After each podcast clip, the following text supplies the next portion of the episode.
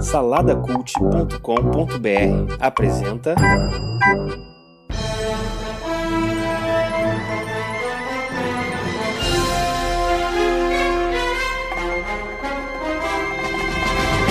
Ele é um designer que parece ter nascido sob um sol vermelho. O alien que está sempre viajando em sua Blue Box. Ele é um analista vindo das terras ocultas de Gondolin. O negro que desvendou o caminho oculto dos sete portões. Juntos buscam as melhores leituras em todo o universo. Eles são os incríveis super leitores e seus super amigos.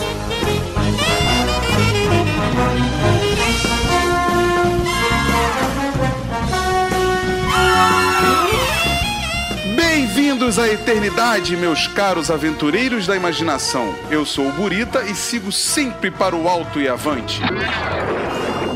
E eu sou o Márcio Moreira e eu me pergunto: o que seria se a minha nave tivesse caído na Europa? Acho que é a pergunta que todos nós fazemos todos os dias. Ou se pelo menos tivesse caído um pouco mais a sul do Brasil, né? Não sei. Hoje... Não, não, não, oh... não, não, não. Eu não iria me suportar. Já começo polemizando. Vizinho do Coquinho, vizinho do Coquinho. Deixa me, co... Deixa me comportar que eu tô na casa dos outros, casa nova. É. Então, beleza, Márcio. Vou dar uma explicadinha aqui pra quem tá ouvindo a primeira vez. Vocês estão ouvindo os incríveis super leitores, tá? É mais um podcast do Salada Cult. É, o podcast é tocado por mim e pelo Rodrigo Chaves. Ele não pôde estar aqui hoje, mas para explicar para vocês é, o programa é basicamente sobre quadrinhos e livros. Não vamos voltar para aquele assunto de literatura, né, Marcinho? Mas é exatamente. É isso aqui que a gente vai falar, tá bom? Hoje, hoje a gente vai conversar um pouquinho sobre um quadrinho extremamente importante, um verdadeiro clássico da DC. Meu um... preferido, é... tá? Eu botei Kryptonita no bolso do Rodrigo para ele não estar tá aqui hoje para poder gravar isso. Exatamente, por isso que você tá convidado aqui, porque não tinha como a gente gravar esse programa sem que você participasse. Afinal de contas, você cita ele em todos os programas do Salada Cult Amo. há quase Amo. dois anos. Para mim é perfeição em forma de quadrinho. Beleza, então. É, já fala qual é o nome do, do, do quadrinho? Ah, o cara leu, claro, né? Pô. O cara leu, o cara né? Leu o nome. O cara leu vitrine. o título. em letras construtivistas russas, sabe? Isso. Que é aquele tipo de lindo, publicidade lindo. russa, sabe? Que é com R invertido. É, Ele exato. leu assim. Ah, agora te viro, agora tu vai ter que fazer esse design. A gente... a gente vai falar aqui do quadrinho Túnel do Tempo, Red Sun, ou Entre a Foice e o Martelo. Um dos quadrinhos mais aclamados feitos para o Super-Homem. Um personagem que as pessoas dizem que é muito difícil de escrever, né? É. Mas é isso. Vamos lá então. Antes disso, alguns recados para você entender como é que a gente funciona.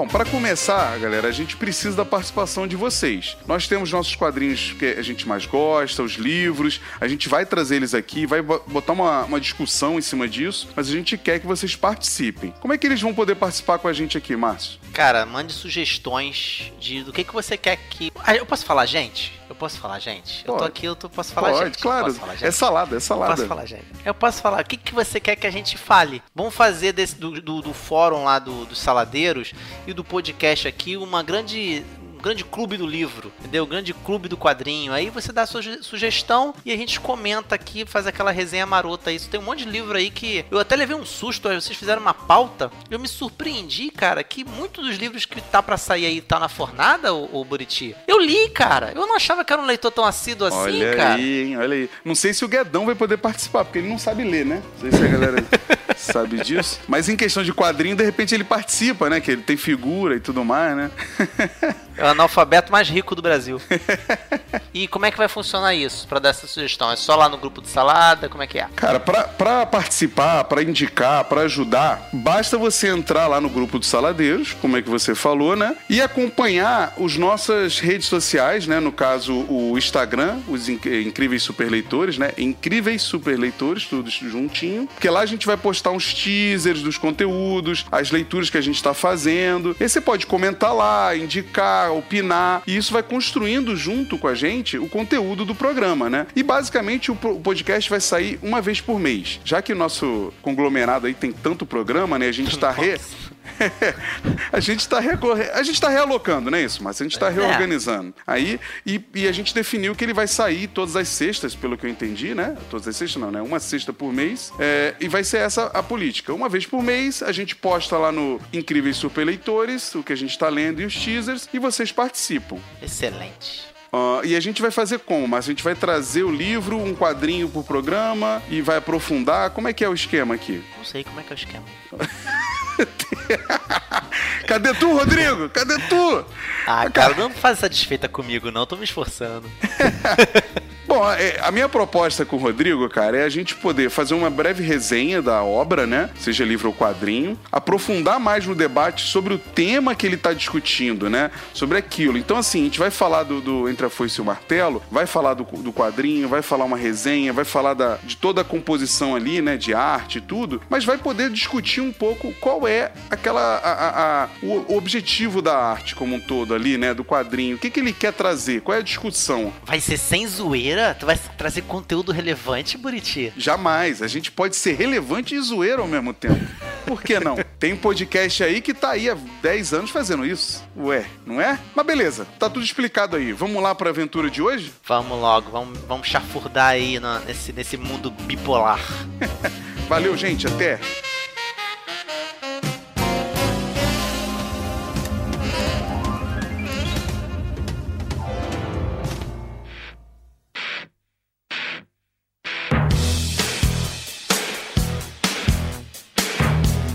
Ainda não é o mundo bipolar. Estamos agora no, no, nosso bloco de indicações, não é isso, Buriti? Isso, isso. Estamos de volta para trazer a vocês, no caso, como tem dois participantes, duas indicações de quadrinhos. Ó, oh, que bonito. É isso aí. Quando tiver 10, são 10 indicações. Eu espero que não tenha 10, porque senão a gente não vai conseguir gravar nunca, né? Mas a ideia é que cada participante traga uma indicação de algum quadrinho, que não precisa ser uma saga, um. Pode ser um quinzenal, um mensal, pode ser qualquer coisa coisa, tá? Ou um livro. Aí fica a cargo de quem quiser participar aqui. O que, que você vai trazer aí pra gente, Márcio? Cara, eu vou trazer o que eu li de mais recente aí. Eu peguei emprestado com um personagem do Salada, que diz não gostar de DC, mas o que mais tem na estante dele é quadrinho da DC, tá? Não vou aqui dizer quem é, não. Só vou dizer que é um nome que é aumentativo. É. e eu já tava para ler já esse quadrinho há muito tempo, sempre ouvi muito falar dele. Talvez ele até seja citado durante o nosso programa de hoje para colocar alguns pontos é o Crise de Identidade. Ele é uma, é uma série aí de 2004, né? Isso não tô não vou conseguir não vou, não vou conseguir puxar todos os dados técnicos aqui, Buriti, você que vou é te ajudando, vou, quadrinhos, é. Vou te ajudando, é, vou te ajudando. Acredito eu que ele é ele foi um, um uma revista aí do, do comecinho do, do, do milênio, né? É. Ele 2004 uma... ali, aquele período meio nebuloso dos quadrinhos, mas ele, ele é feito desse ano. Inclusive foi todo lançado em 2004. Isso. Sete, sete ele, edições. Ele é uma graphic novel com cara de, de regular, sabe o que é? Com cara de periódica. É que na verdade ele foi lançado em sete edições mesmo, né? Ele não, é uma não era uma graphic novel, né? É uma ah, minissérie. Tá. É uma Legal, minissérie que, que depois a galera juntou, né? Mas tem muita minissérie que quando você junta fica com cara de graphic novel. É, porque o cara muita, escreve já que é pensando coisa nisso, grandiosa. Né? Isso é. aí é uma coisa mais intimista. É, eu, eu diria que quase, quase no ar quase, sim, mas sim. no ar porque tem muito personagem, não tem o detetive ferrado, né, que é pobre e todo ferrado e honesto pra caramba, mas só se estrepa e aquele coisa soturna, não é. Mas ele tem uns conceitos bem bacanas e ao mesmo tempo pequenos. Ele não é aqui destruição do mundo, nada disso. Ele tá tratando de uma coisa que afeta mais a liga, né? Ele Sim. até esbarra com a sociedade, mas é uma coisa que afeta e perturba mais a liga, que é uma coisa que eu particularmente gosto quando a DC ela vai para esse lado, sabe? Porque para pra pensar, o ponto fraco de heróis muito poderosos sempre foram quem? Sempre o ponto fraco de, de super heróis muito poderosos sempre foi o quê? Quem tá em volta. Então vamos tratar disso ao extremo. Tá certo que esse ao extremo, no final fica meio anticlimático. É até uma. É um final interessante, mas ele não faz muito jus a, a, ao, que parece ser tão grandioso. Talvez essa seja o bacana da história, que você pensa que é uma solução altamente mirabolante. E para não dar muito spoiler aqui, parece um final meio Odette Reutemann, né? Você lembra de quem se lembra disso aí? É... né? Então, assim, é, vale muito a pena assistir. É, assistir, ó. Então vale muito a pena ler Crise de Identidade. Uma história bacana, tem tem muito do Arqueiro Verde. Pode-se dizer que o Arqueiro Verde é um protagonista? É, é, é Ele assim, é o nosso detetive tem, ferrado? Tem, tem muito, até porque o Brad Meltzer, que, que escreveu, escrevia a, a mensal do Arqueiro, né? E, então ele, ele meio que puxou um pouco essa sardinha aí, né, pra, pra isso, na verdade. É, é, uma, é uma história bem pesada, né, cara? É uma história bem pesada. Eu acho que não vale a gente aprofundar muito ela, porque ela, ela merece um programa aqui do Incríveis Super Leitores, né? Olha aí. Ela merece merece, cara. Ela tem uma. Ela, ela, tem uma discussão social, moral ali muito forte, né? Eu gosto, eu gosto. Não, não é, não é um, um quadrinho bobo, não. É um quadrinho pra gente mais esperta aí para sofrer, sofrer. Tem morte, tem assassinato, tem mentira. É uma parada bem legal, assim, bem legal. Muito bom, cara. Bom que você, leu agora, foi recentemente a foi, primeira vez que você leu? Foi recente, primeira vez que eu li, não tinha lido ainda, mas infelizmente ele se enquadra numa estatística que eu vejo de histórias que eu gosto que, que o super-homem acaba sendo desvirtuado ou meio que subutilizado. Ele tá ali de fundo. Ele ou ele é de uma, é um problema, uma dimensão né, paralela, é, ele é um problema, mas é um problema bom. Ele é um problema problema bom que é mal usado, sabe? Eu gosto do super-homem como a gente vai falar no, na obra de hoje, que é, ele é tratado totalmente diferente, desvirtuado, mas na essência é o super-homem. Ou quando é aquele herói que ele é uma peça do xadrez que é pouco utilizada porque é forte demais sabe? Eu, eu gosto. Ele é a, a carta na manga, sabe? Eu Sim. gosto assim. É, e, e, é delicado você trabalhar com ele, eu sei disso, mas quem consegue trabalhar faz histórias primorosas. E essa que, é, que talvez seja a graça, né? Do, do das histórias do super-homem, as histórias de seres muito poderosos. É, eu, eu acho que a gente pode até entrar nisso depois quando falar do Red Sun, porque é um, é um argumento que muita gente fala dessa questão da, de, da possibilidade de, de super-homem não, não se encaixar mais nesse universo de mensal, sabe? Mas é é, meio. É meio Faz tenso. Sentido. É meio Faz tenso. Sentido, é, mas é um... vamos discutir, vamos discutir. Sim, é um bom sim. assunto. É, é, olha só, é um cadernado bom, ganhou prêmios, foi, foi bem reconhecido. Ele não é caro, assim, é difícil encontrar hoje, acho que na banca. Talvez tenha nessa série da Eagle Moss, né, de, de clássicos, talvez tenha. Eu não, eu não vou saber afirmar, mas deve estar em torno de 50 reais. Aí tem 200 e poucas páginas. É uma leitura boa, cara. Não é uma leitura rápida, não. Uma leitura bem legal, assim. Não sei se o que você pegou lá com o nosso amigo aumentativo tinha os extras no final, né? Tinha, tinha. Tem, é, são sempre umas coisas bem legais, né? Então va vale muito a pena, assim. E no final, você dá quantos Caesars aí pra, pra essa obra? Cara, eu acho que eu dou uns quatro Caesars. Ah, quatro. legal. Então, se, se eu pegar de novo pra ler, talvez eu vou ter uns três. Eu vou explicar por quê depois quando a gente falar do Red Sun, porque eu, eu tenho um sério problema, esse é um problema meu, tá? Na maioria dos quadrinhos eu acredito que muita gente não sabe terminar uma história em quadrinhos. Então, quando termina a história, deixa uma coisa às vezes muito no ar, deixa uma coisa muito subjetiva, às vezes parece que tá, não sabe terminar. Eles sabem deixar um cliffhanger como ninguém. Agora, muito quadrinista, muito roteirista de quadrinho não sabe terminar a história. É, é que assim, a maioria deles é mensalista, né, cara? É, é, é aí de, quando de, termina, de linha, né? não sabe dar aquele gran finale, sabe? Aí tu fica meio, pô, acabou. Não é um Alan Moore e um Frank Miller, né, cara? Que os é. caras foram formados escrevendo história fechada, né? Então é, eu acho que peca um pouquinho no final, que ele assim, tu entende, é, parece até uma coisa meio Lovecraftiana, assim, meio dark, termina um negócio meio pesado assim, mas termina. Aí termina e não te dá um impacto nenhum. Ele tenta ser dark, mas não te mexe, não mexe com você. Tu não fica se importando com o personagem que ficou abalado com aquele final, entende? Tá lembrado? Sim, Tem sim. O personagem fica abalado, é, ficou abalado, coitado. Vai procurar um psicólogo, sabe? Tu não se sente, é, vai lá, vai lá se tratar, vai resolver teus problemas, entendeu? Sim, sim, sim. Mas olha, é uma leitura boa, cara. É uma, uma boa recomendada, assim, pra um cara que vai, vai começar a ler, sabe? Que você, você já tá mais velho e nunca leu o quadrinho super-herói e quer começar a ler, acho que é uma boa leitura, porque ele não te trata como bobo, sabe? Como criança e, e, não, te, e não te exige uma bagagem muito grande São do personagens personagem. conhecidos todos. Todos. É, mas- vai mais ou menos, um ou mais ou outro. menos, é, Não, vai mais ou aparecer menos. um ou outro só ali, mas você já entende na primeira, segunda folhada da página, já de página. E sabe o que que é mais legal? Aí o, o nosso amigo do Aumentativo vai, vai gostar também.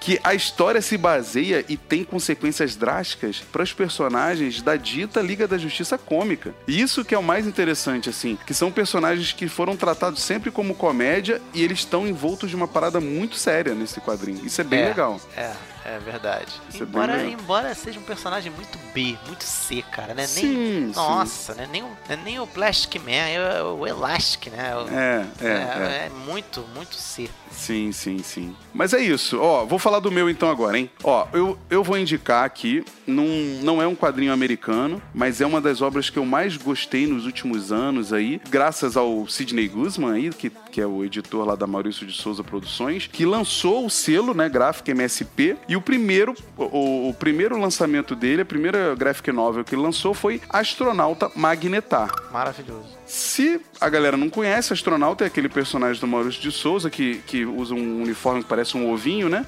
Um ovinho, ele é azulzinho embaixo e transparente por cima. E ele é apaixonado pela Ritinha, não era isso? Acho que era Ritinha. Acho que era. Eu acho Era que- Ritinha. Eu acho o- que é, era. Astronauta Pereira, né? Acho que é o nome dele. Astronauta Pereira. É, sensacional. Cara, os personagens do Maurício são Eu sensacionais. gosto do nome do, do- da, da, da, companhia espacial. É Brasa. Brasa, Brasa sim. Muito bom, muito bom. É uma referência clara à NASA, né? Então, Sim. então assim, esse livro foi lançado em 2012, ele tem 80 páginas. O legal dessa, dessa série, eu tenho todas elas, e esse astronauta especialmente é uma trilogia, tem três livros sensacionais, assim, é muito bom, muito bom mesmo, assim, a profundidade, dá uma, dá uma aprofundada na, na, na psique do personagem, na ficção científica, é, é nível Star Trek, assim, pra cima, cara, é, é muito bom. Eu li agora o Singularidade, né? É, É, não, Simetria. Simetria é o Simetria terceiro. É o, é o segundo ou é o terceiro? É o terceiro? terceiro. Não, é o segundo. Ou é a Singularidade que eu li? O Singularidade é o segundo. É, então acho que foi o Singularidade. Mas voltando ao que você está indicando aí, ele tem a melhor transição de tempo que eu já vi nos quadrinhos. Sim. A melhor, né? Pra não dar spoiler aqui, que baseada em rotina e repetição. A melhor transição. É. Eu achei espetacular. Fácil de fazer. É diagra- é, falando de, de- de- de- na, no- no- na visão do quem tá diagramando, né? É fácil de fazer. Mas a sacada estética espetacular. Não, o- a a arte é do Danilo Beirute, né? Ele é criador do Necronauta e Bando de Dois. E a cor é da Chris Petter, que é uma colorista brasileira que trabalhou, trabalha pra Marvel, DC e faz muitas artes pros, pros gêmeos e tudo mais, ganhou o troféu lá, Eisner já e tudo. Ah, não, ela recebeu indicação. As cores dela são lindas e, e- e o traço do Danilo dá uma, dá uma profundidade, uma seriedade muito boa, cara. É, é impressionante, cara. É Sim, muito sim. bom, Eu mano. tô falando que é fácil de fazer, não é o traço. Eu tô falando que é fácil de fazer a questão porque é repetição. Não, a narrativa dele, né? A narrativa Sim, dele é, sensa- é sensacional. a composição de página é, é muito bom, cara. É- eu acho um, um- Se você não. Se você. Ah, comecei, já li Turma da Mônica alguma vez e tudo não quero mais, faz sentido. Você não faz mais. Assim, a nossa idade hoje, ler os quadrinhos da Turma da Mônica de hoje não fazem muito mais sentido. Mas essa renovada que o Sidney deu com essa série é espetacular, cara. Eu recomendo muito, né? O, a- vou falar um pouco da sinopse muito rápido. Ela, o astronauta trabalha para a Brasa, ele visita, né, regularmente, eh, ele faz viagens, né, na- naquela, na, naquela aeronave dele redonda, né, amarela, que é também muito maneiro, né, cara? Você imaginar que não é uma nave do tipo que a gente tá acostumada, né? É, eles fizeram uma remodelagem nela, porque ela é redonda, mas ela tem vários hexágonozinhos, né? Isso, ela vai se montando, né? Ela Isso. é, ela, é, quase orgânica, ela é quase Isso. orgânica. Ela é quase a roupa do, do, do Pantera Negra, né? Do, do filme, assim, né? Ela, Mais ela- ou menos. Se, É. se- é, se você for adotar o hexágono como a menor partícula, como se fosse o, o nanite ali, né? O, né? A tecnologia de, de nanopartícula, beleza. Mas ela, ela tá mais pra. Ela tá. Agora me fugiu aqui o que, que, o que,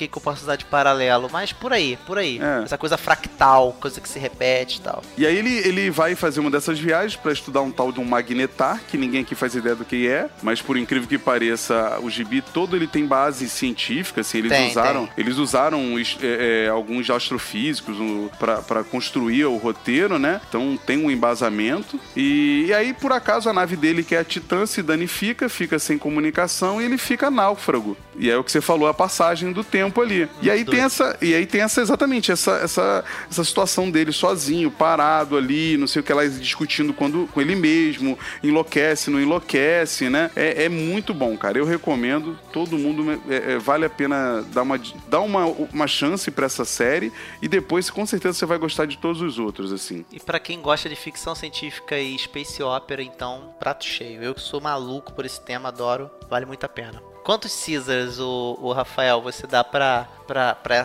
pra astronauta Magnetar? Cara, eu quatro Cisas fácil, assim. Não dou, não dou cinco pela, exatamente pela situação onde ele é mais perfeito, que é no embasamento científico. Porque eu acho que se você não tem muito conhecimento, você aceita o que a gente considera tecnobabble, mas não é, né? Porque é real, né? E, só que você se perde algumas vezes, né? Porque é muito profundo alguns conhecimentos que ele tá citando ali, né? Aí vira. Pare, parece até é, é, balão recordatório do Claremont ou do Alan Moore, sabe? Texto pra burro. E, então... Mas, mas, eu acho que isso foi uma preocupação por ser a primeira. Eles certo. quiseram eles quiseram fazer um. Eles tiveram. Imagina tu sendo a primeira, primeira revista de um selo que tá eternizado por um traço já da Maurício de Souza. Aí você vai fazer um negócio totalmente diferente, você não pode dar bola fora. Então você fica um pouco escolar demais, né? Pouco professoral demais. Então acho que foi por causa disso. Eu, eu confesso que eu acho essa revista. Eu posso estar falando uma besteira danada, não é que seja ruim, mas eu acho ela mais produção do que história. Eu acho legal a história, mas eu, eu, ela é muito mais produção, mais mais frisson, Sim. cor, traço, qualidade de, de papel, diagramação, é, posicionamento de, de, câmera, de quadrinho, de balão, de diálogo, é, disso tudo do que história em si. Porque se tu for analisar a história em si, é uma pane, é uma pane seca a gente vivendo aí, datando nem um pouco o podcast, é uma pane seca no espaço que ele teve, foi isso, pra, por causa de fatores externos, entendeu? Então, é, eu acho mais produção do que história. Mas eu também, do, do do, próximo de 4, mas não chega a 4. Como não tem, como não tem fracionado, é 3 também. Show pra mim é bola. é 3, precisa essa, esse quadrinho. É isso, Marcinho. Primeiras indicações aí, né? As duas indicações do mês. Vamos pro que interessa, pro assunto do mês? Já é. Então, beleza. Pega aí sua camisa vermelha, sua foice e vamos pra história.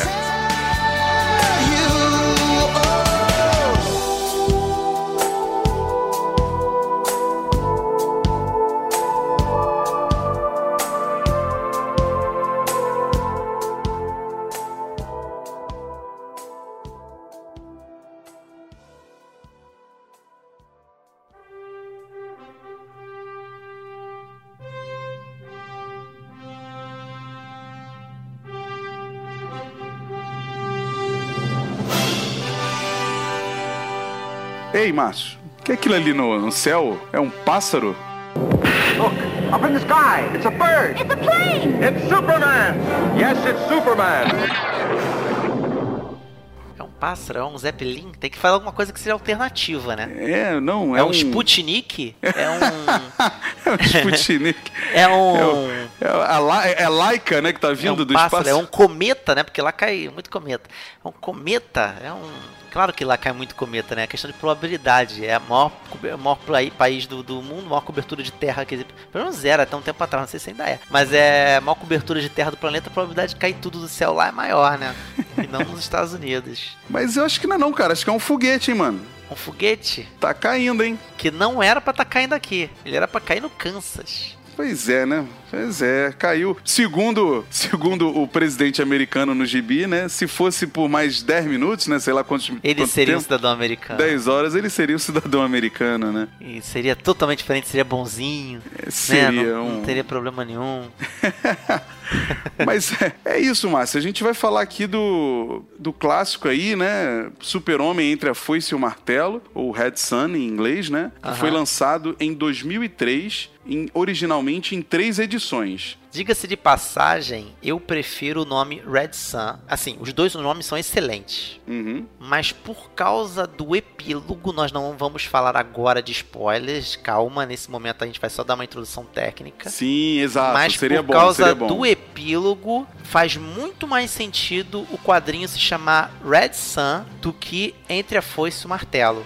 Sim, sim, sim. Sem Apesar de, de que a maior parte do quadrinho fala dessa questão da Guerra Fria, mas ele, ele, ele, ele, abrange mais a completude do quadrinho se ele se chamasse Red Sun, o Filho Vermelho. Mas só que ia ficar estranho se traduzisse pra Filho Vermelho, né? É, mas faz todo sentido ser filho, né? O, o- o legal, sim, ele foi lançado originalmente em três edições. Parece que essa que você tem, né, o Márcio, que você usou Sim, ler e tudo. Separado, é. É, eu tenho as duas, eu tenho as três edições e o encadernado. O encadernado veio com extras, né? Então vale muito a pena. O legal é. Essa história, ela faz parte daquele é, é, recurso da DC que é o Elseworld, né? Que são o túnel do tempo. Pra não dizer que só a DC tem isso, a Marvel também tem esse recurso, que é o What If, né? É o que aconteceria se. É ficção especulativa o nome disso. Exato, é pegar o personagem que. Porque os personagens de quadrinho americanos, eles são bem presos dentro do- do- da sua trajetória, né?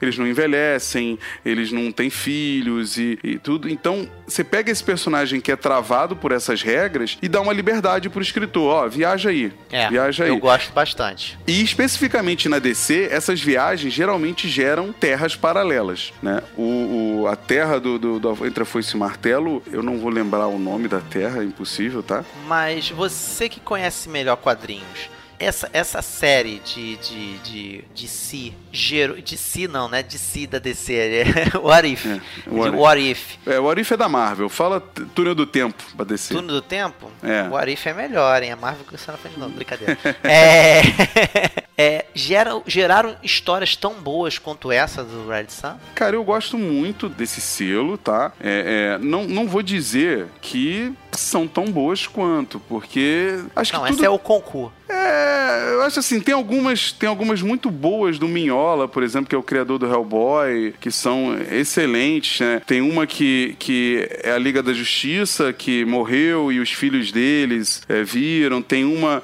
que o super-homem vira ditador da Terra. Tem uma É, outra... novo. É, tem uma, uma ditador mesmo, né? Tem uma que eles pegam essa entre a foice e o martelo e repensam ele caindo na Grã-Bretanha. Essa é bem, é bem fraquinha, é, é bem, bem ruinzinha, assim. Tem muitas do Batman, muitas boas do Batman. As do Batman são, são é, é, muito legais, muito fortes, assim. Em Leva- contrapartida, que dizem que Superman é difícil de trabalhar, o Batman parece que o pessoal fica super à vontade, né? Sim. É porque ele é um, um arquétipo muito fácil de trabalhar em qualquer era, né? Ele é o arquétipo do super-herói mascarado e só. É, Sim. Você bota ali qualquer coisa nele. Um poder, um ou não, um- uma psique alterada ou não, né? Ele não tem muito código de conduta, então o pessoal pode dar aquela zoada que quiser no Batman. Tem seus códigos, mas eles são muito fluidos. Sim. Então ele não é, não é tão engessado assim. Ele é o, arquétipo do, do vigilante, né? O vigilante espreitando pela noite. Acabou. É, e assim, aí tem várias, né? Tem Super-Homem Metrópolis, que é Super-Homem dentro do filme do Fritz, Fritz Lang, né? Tem o Super-Homem.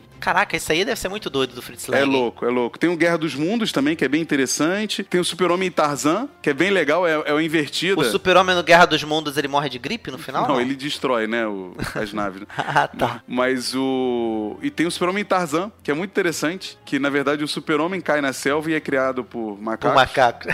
É. É muito louco.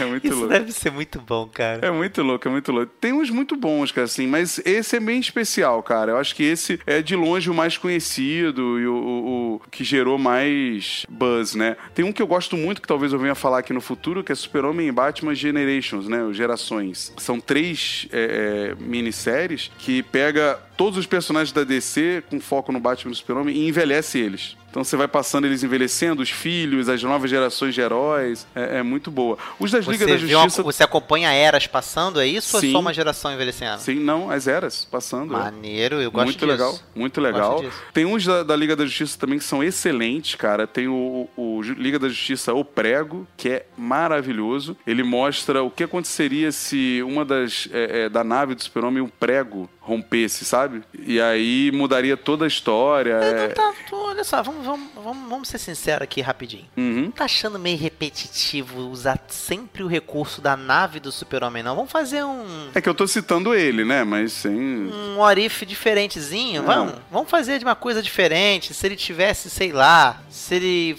você tivesse sido se uma outra, uma outra hipótese, cara, assim, você caiu em outro lugar, o prego soltou da nave, faz uma coisa diferente. Diz um outro, um outro ponto aí de retorno que poderia acontecer com o Super-Homem que daria uma coisa Não, diferente. tem, tem, um, tem uma delas que é o Superman, Superman Inc., que ele vira um empresário em vez de ser um super-herói, sabe? Ou então, em vez de se escolher jornalismo, você tivesse escolhido outra profissão, sei lá, gigolô. Não, ele vira um, ele vira um, um atleta, um, um superstar do esporte, assim, e, Ah, e ganha dinheiro com isso. interessante. É, tem, tem várias pegadas, né? Mas então, essa, essa, é, essa é a viagem aí do, do Red Sun, né? Ele, ele tá nesse, nesse contexto onde você disponibiliza pro autor uma viagem, uma liberdade para ele fazer o que ele, que ele quiser, né? Sim. É, é, e, e aí, nesse caso, eles deram essa autonomia pro Mark Miller, né? Ele, ele vem aí de uma, de uma. Vamos lá. Mark Miller ele não ficou muito. Ele foi graças. Ele ficou mais conhecido pelo. Red Sun. Pelo Red. Sun, né? é. Porque ele não é muito, vamos dizer assim, assertivo no que ele faz, assim, de,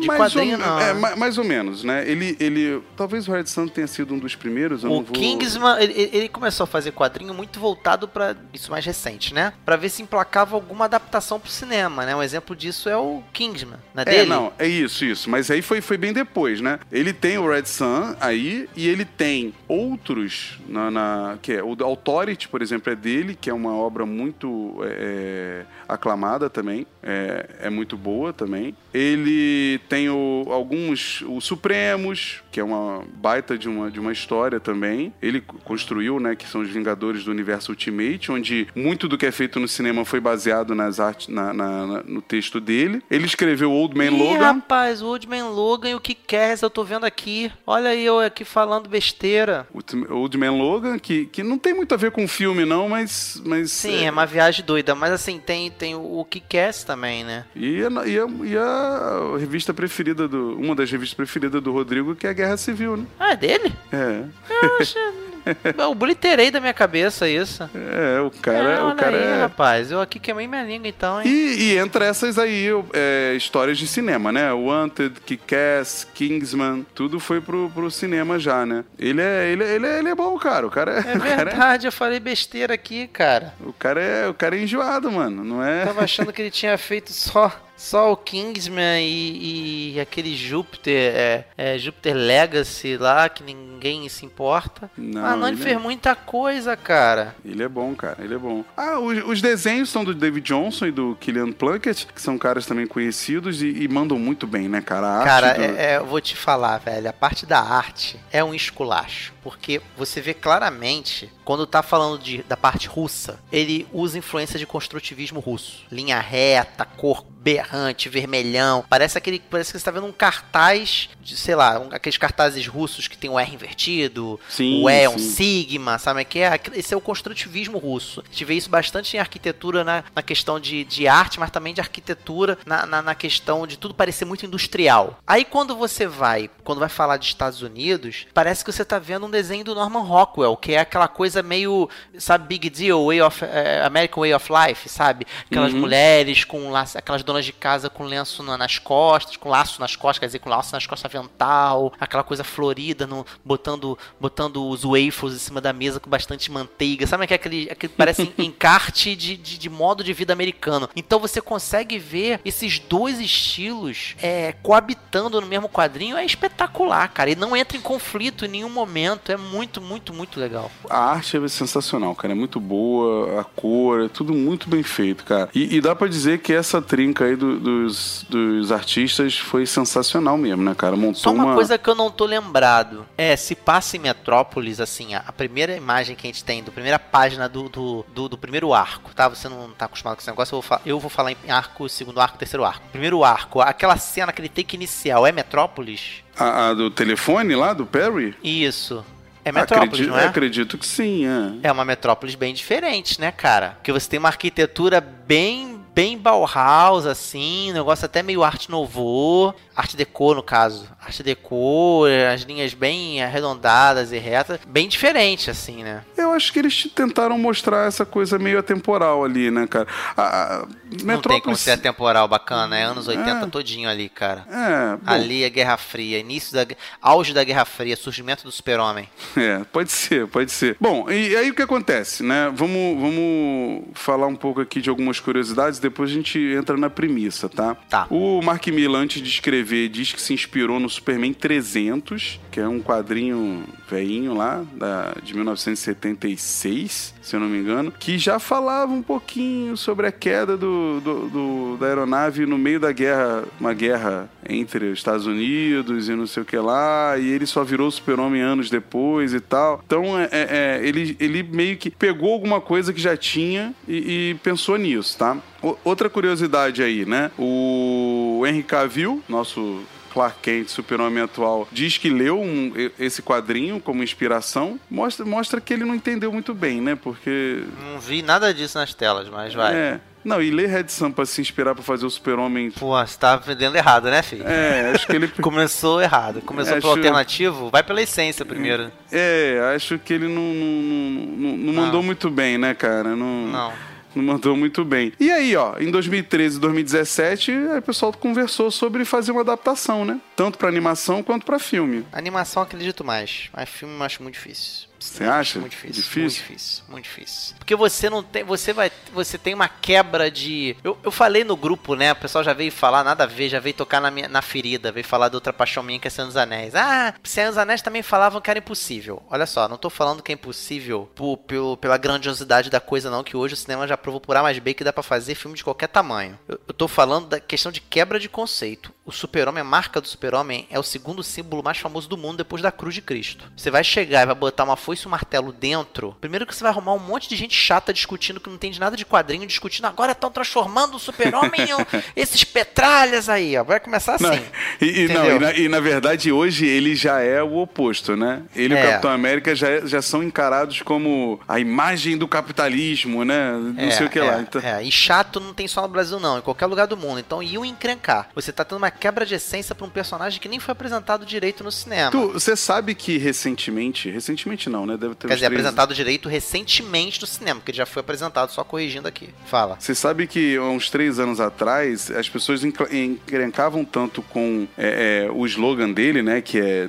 defender a, a verdade, justiça o estilo americano, né? Que era o slogan da Era de, de Ouro, né? E Sim. mudou um pouco depois, que recentemente é, ele abriu mão da cidadania americana nos quadrinhos, né? De tanto Ai, que as rapaz. pessoas, para poder mostrar, deixar claro, né? Que É, as pessoas se incomodam com algumas coisas, né, cara? É, não, não tem jeito. Mas essas são algumas curiosidades, tá? E, e qual é o contexto, Márcio? Me fala aí. Quando alguém entregou pro Mark Miller lá o, essa carta branca, o que, que ele criou? Qual foi a premissa que ele seguiu pra escrever isso aí? O que aconteceria se o Superman tivesse sido criado na União Soviética? A Terra tivesse dado uma, uma giradinha, né? Uma giradinha mais rápida. A nave tivesse chegado ou mais atrasado ou mais adiantado e caísse lá no território soviético. Na época, você falou de atemporal, eu falei de auge de Guerra Fria, mas o Stalin ainda tá vivo nesse, nessa, nessa história. Então, é, realmente você encontra alguns, alguns vultos históricos em- um pouco deslocados aí do, do fluxo temporal nesse quadrinho. É, você pode ver isso como uma releitura, como algo atemporal e tal, mas ele, ele na maior parte do tempo, ele tá retratando, mesmo no futuro, mesmo com a passagem do tempo, Guerra Fria. Essa é a temática. Né? Ele Sim, pega aquela sim. coisa que a gente foi criado nos anos 80, eu pelo menos me lembro bem dessa época, de que o vilão dos filmes todos que a gente via na televisão eram quem? Os russos. E ele subverte isso de maneira maravilhosa. Esse quadrinho nunca iria acontecer nos anos 80, ia ser muito difícil. Então ele traz pra dentro como se ele fosse um quadrinho daquela época, só que trazendo uma discussão daquela época pros tempos um pouco mais atuais. E se o, o super-homem tivesse sido criado dentro dos valores socialistas? É, e o, o interessante, o interessante de verdade é, se você pega o Mark Miller, as obras dele, eu não sei se eu consigo é, é, categorizar ele como um fascista, como um não é, não é, não, não, não me parece esse tipo de, de artista como, como um Frank Miller, né? Como um Frank Miller se tornou. Eu vejo ele como um cínico, cara. Ele é mais um cínico. Entendeu? Ele, ele- tem muito cinismo na obra dele. Sim. É, que beira um pouco, às vezes, o sadismo, é, uma visão pessimista de mundo. É, você pega os Supremos, né? Os Supremos é isso, né? Ele pega o, o- o Capitão América e extrapola o Capitão América para um, pra um militar ignorante, né? Isso, isso. Machista, é. É. opressor. Porque, porque não tem dois lados. Não tem um lado bonzinho um lado mal nesse, no, no Red Sun, sabe? Não tem. Você não tem aquela coisa assim, vou torcer por esse cara. No final, no momento agora é, da spoiler. No começo, no né? No começo eles até tentam dar essa dicotomia aí muito clara, né? Mas não, depois isso vai se Depois perdendo. o negócio desanda, mas depois é. tenta voltar pros trilhos novamente, só que com foco em outro personagem. Então, assim, é, eu acredito que o, que o Mark Miller, nesse, nesse, nesse quadrinho específico,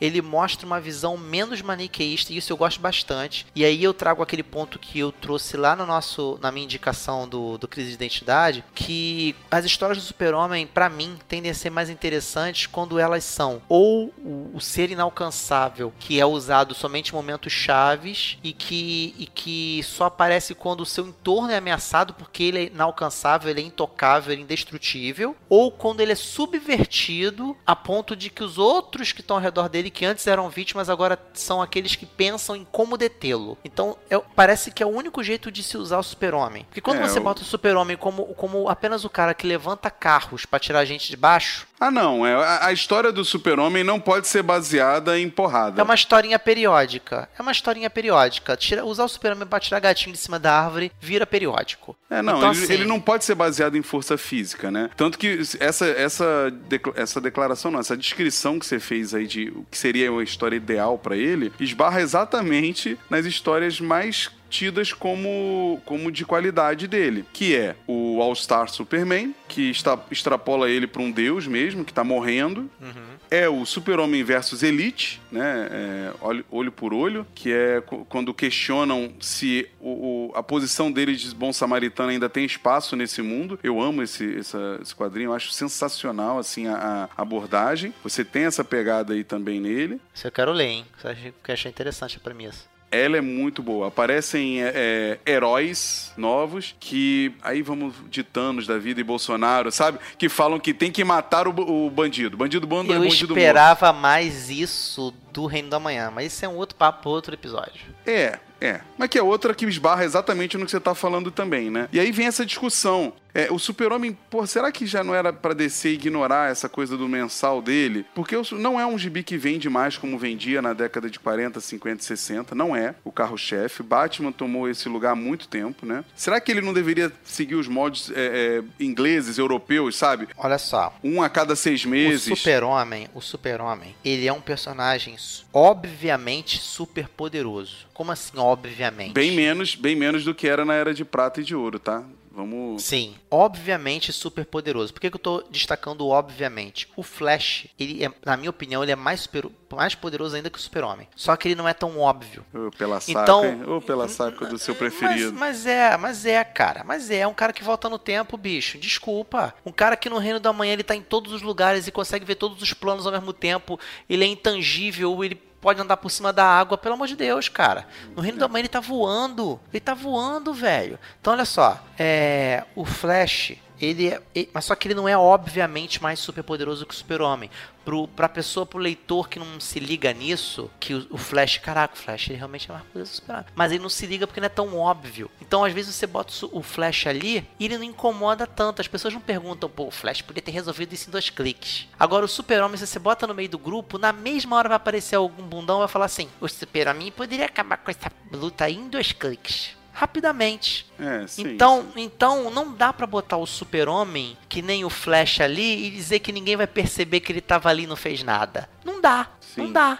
Entendeu? Então, Principalmente talvez... quando os vilões são de força física, né, cara? Não só força física, velho. O super-homem, ele, ele, ele também tem velocidade. Não, eu sei, cara. Mas, por exemplo, quando ele enfrenta um Mixuplique, é uma coisa mais difícil, porque ele não consegue resolver nada em dois cliques. É, ele inclusive ele, que... inclusive ele tem que tomar muito cuidado para não fazer merda e o Mixuplique perder a paciência e não sei. Então assim, é, é, quando é força física, quando é um, um Brainiac da vida que é um baita de um vilão, mas é uma tecnologia, ele vai lá e destrói aquela merda toda e pronto, entendeu? Ele funciona como argumentação política. O Super-Homem dentro de um atrás de um palanque, ele, é. ele traz histórias mais interessantes. Porque ele é a representação do que a gente deveria ser como ser humano, né, cara? Uhum. É, essa, essa é a pegada dele, né? Inclusive é bom lembrar, né, que a gente está fa falando um pouco do Super-Homem aqui, a gente vai gravar outros podcasts com base nele, justamente porque agora, em 2018, ele está completando 80 anos, né? É. é. o primeiro herói, né? Criado em 1938. É, e a gente está trazendo isso.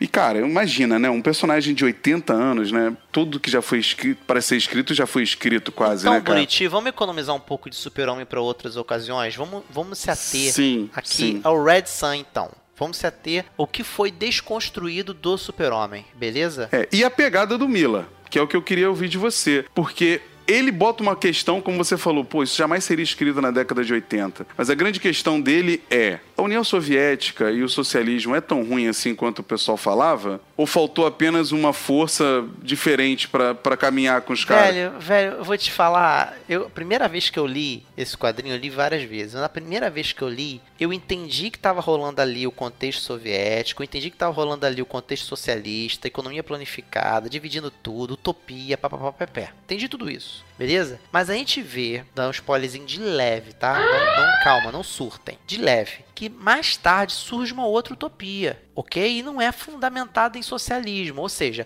a questão aí não é a gente não, não, não vai muito a fundo dessa questão de socialismo como todo mundo fala quando vai falar de Red Sun, sabe? Não, não vai tanto assim. Não é tanto isso, não. O que mais está ali falando é da rivalidade entre, social, entre União Soviética e Estados Unidos. Tanto que quando, no segundo arco, aí eu vou acabar dando spoiler. Mas é, isso, olha, Vão, antes, antes do spoiler. Você não, você não acha, então, que nesse aspecto ele até dá uma pontada no, no capitalismo do, do tipo. A gente chama de socialismo utópico, né? Porque no final das contas a gente quer desmerecer aquela visão socialista, né? Dizer que é uma coisa que ninguém consegue alcançar, né? Mas ao mesmo tempo, na obra, ele puxa o capitalismo para uma utopia também, né? Vamos lá então. Então vamos, então vamos. Será que você quer ir para esse lado histórico e político? Então vamos lá. Começa com o super-homem caindo na Rússia, mas só que ele cai nos mesmos termos que ele caiu no Kansas. Ele caiu dentro de uma comuna agrícola. Sim. Então ele foi criado também por uma família rural. Que tinha outras. É, é, segundo a a própria Gibi até ressalta isso, que tinha outros princípios, né? Sim, porque é uma comuna, uma comuna agrícola parte de um princípio muito mais industrial. Aí você, vai entrar em, aí você vai entrar em Trotsky. Os trotskistas é uma vertente dentro do socialismo que ele é mais da, da, da, da porradaria, porque nasceu dentro do, da enxada. O símbolo. Dizem, eu posso estar falando uma besteira aqui que eu não sou. eu não- Historiador. sou o Rodrigo aqui para fazer É. ter um podcast chamado Da História, tá? Mas assim, o símbolo do, da foice o martelo, a foice é a parte trotskista da parada, é o campo. Então, assim, eles, eles, eles são muito mais da porradaria, mas só que você vê um super-homem ali que ele é mais um diplomata, ele já tá frequentando os palácios do, do- do- dos czares. Não, ele nem quer ser um líder, né? Ele, ele deixa claro que sim, ele foi criado para poder oferecer o que era de melhor do da ideologia socialista, né? Exatamente, tanto que no começo ele é mais próximo do super-homem que a gente conhece no primeiro Sim, arco. sim. Eu acho que até o final, Márcio, assim. Agora, galera, a gente vai começar a dar uns spoilers. Então, se você É, quiser então dar vamos uma parada, gradativamente, vamos gradativamente aí, já entrando na história devagarinho. se quiser dar uma parada, ler, que não é um quadrinho que Voltar. demora muito e voltar, fiquem à vontade, porque quebra algumas coisas importantes se você souber antes, tá? É, dito isso, vamos lá. É, vamos voltar então para a parte histórica que eu tava falando. Então, o que acontece? Quando você vai falar de capitalismo e socialismo, eu vou acabar falando do- dentro do ponto de vista do que eu acredito, tá? Eu não, não adianta, eu não sou. Não, mas eu é sou- isso, né, cara? Eu não É sou esse- de esquerda, eu, eu, eu me defino mais como, como liberal, direita, mas não sou não sou ultradireita, nada disso. Me eu sou um defino livre como pensador. zoeiro. Como É, livre pensador da zoeiragem. Então, assim, mas de eu acredito boísmo, de boísmo, né? A gente mas é eu acredito o seguinte: o socialismo é uma filosofia, o capitalismo é algo nato. O capitalismo é uma Concordo. coisa que É- é sempre o- é- existiu. Exato, é o que eu penso. O capitalismo ele sempre existiu. O socialismo é que veio para se opor ao que sempre existiu. É, independente do que foi ensinado, assim, caramba, agora os socialistas vão bater na gente até não poder mais, mas Deixa bater, a gente é de Independente a gente é de aço. do- independente do que foi ensinado, a verdade é que a humanidade sempre trocou coisas por outras. Ninguém Sim, nunca sim. dividiu, né? Exatamente. Desde que a gente é gente, a gente inventou que eu ia dar um saco de sal em troca de outra coisa, né? Mas isso não sou eu que tô falando, né? Você tem estudos a respeito falando a respeito disso. É. E veio e o socialismo é que veio porque o capitalismo é que era o modelo a ser abatido, entendeu? Sim, sim. Então, então quando você fala, ah, o socialismo, é, ele traz essa coisa da utopia, você traz aí um outro um outro elemento, além do, do, do socialismo ser uma coisa que foi criada para bater um outro modelo, você traz um outro elemento que é a, o monopólio da virtude. Todo socialista, gente de esquerda, a maioria dessas pessoas acreditam que elas são mais têm boa índole, tem muito mais boa índole do que quem é de direita. É o clássico empresário não presta, é o clássico Sim. capitalismo selvagem, é o clássico. Não, é, é o clássico morte todo- ao, ao, ao empregador, né? Ao... Isso. É o clássico, se eu dividir com todo mundo, eu sou muito mais cristão do que o outro modelo. Então o socialismo não é cristão. Patavinas, porque a gente sabe que os cristãos padeciam na mão, do, do- na mão do- do- dos socialistas. Então, assim, é. Então, todo mundo quando lê Red Sun, puxa a sardinha pro seu lado, né? Sim. o, o cara de direita fala assim: ó, precisou de um super-herói pra fazer o socialismo dar certo. E quem é socialista fala: ó, tá vendo? O socialismo ele, ele traz muito mais a utopia e, o, e realça muito mais o espírito. É, eu acho É. que eu acho que funciona assim, desse jeito que você falou. Cada um, cada um vai ler um pouco dentro da sua, da sua enviesada, da sua forma, né? Mas eu acho legal porque em alguns aspectos, é, a gente pode depois começar a matar a história ponto a ponto, mas em alguns aspectos você vê que o super-homem, ele é o mesmo super-homem que caiu nos Estados Unidos, sabe? A gente tá no primeiro arco. Essa introdução toda que a gente tá dando tá no primeiro arco. É, Você o primeiro a- arco que se chama Aurora do Sol Vermelho, né? Isso. Superman Had Sun Rising. Ele, ele fala um pouco da, da- de como é que o super-homem foi, é, é, foi declarado a existência do super-homem pro mundo, né? E, e e já dá de frente a, a briga, né? O- Os, três grandes- arcos, eles são o estágio do sol no céu. Isso é fantástico. Você Uhum. tem o surgimento, Rising, né? Olha, Olha o nosso Zenith, que é o meteorologista aí, é o nosso meteorologista. que é o pico, é o zenith, né, que é o zenith, e- né, e o, no final você tem ali o setting, que é o pôr do sol, que é a, a- a- a decadência, o declínio, que depois no final é uma explosão de cabeça que, né, enfim, depois a gente fala do círculo. Então, assim, é, o primeiro arco, ele vai falar sobre o surgimento do super mas não é ele, nas, ele caindo lá na, na, na, na, na comuna agrícola, não. Já é a notícia chegando pro, pro mundo de que a Rússia ela tem agora uma arma, uma super arma. E isso mostra o quanto o super-homem ele, ele vai. Como o super-homem vai ser tratado. Ele, o, o- Mark Miller tá falando assim: olha, nesse quadrinho aqui nós vamos tratar, dentro daquele modelo que eu falei, o super-homem como arma. Como que nós vamos lidar com isso? E aí já me prende logo de cara, porque é o tipo de modelo de, de história do super-homem que eu gosto. Sim, sim, e já apresenta claramente é, o, o- a briga, né? A briga entre os dois arqui-inimigos, né? O, o Lex Luthor com uma, com uma visão bem mais clássica. Esse né? Lex Luthor, esse Lex Luthor é muito fanfarrão. Não, vamos, vamos, vamos combinar. Que é, que ele, ele, Principalmente- é o, ele é o cientista maluco misturado Princip- com o empresário. Principalmente quando ele aparece. É um exagero, mas é um exagero até burro. Ele dá a volta e fica bom. Porque não é tão brilhante o Lex Luthor no primeiro arco, não. O Lex Luthor desse primeiro arco, ele dá uma forçada de barra. Ele tá falando, no- ele tá ouvindo um fone que depois ele diz que, ah, é, deixa eu desligar o meu fone que eu desenhei. Como é que é? Que eu, que eu, que eu projetei enquanto tomava banho. Ah, velho, pelo Não, amor ele é de Deus, fanfarrão, ele é fanfarrão, né? É- Enquanto eu jogo 10 mesas de xadrez ao mesmo tempo por telefone, cara, é muito, É, ele é... muito fanfarrão isso, cara. Ele é, ele é fanfarrão. Ele não, ele não- ele não tá.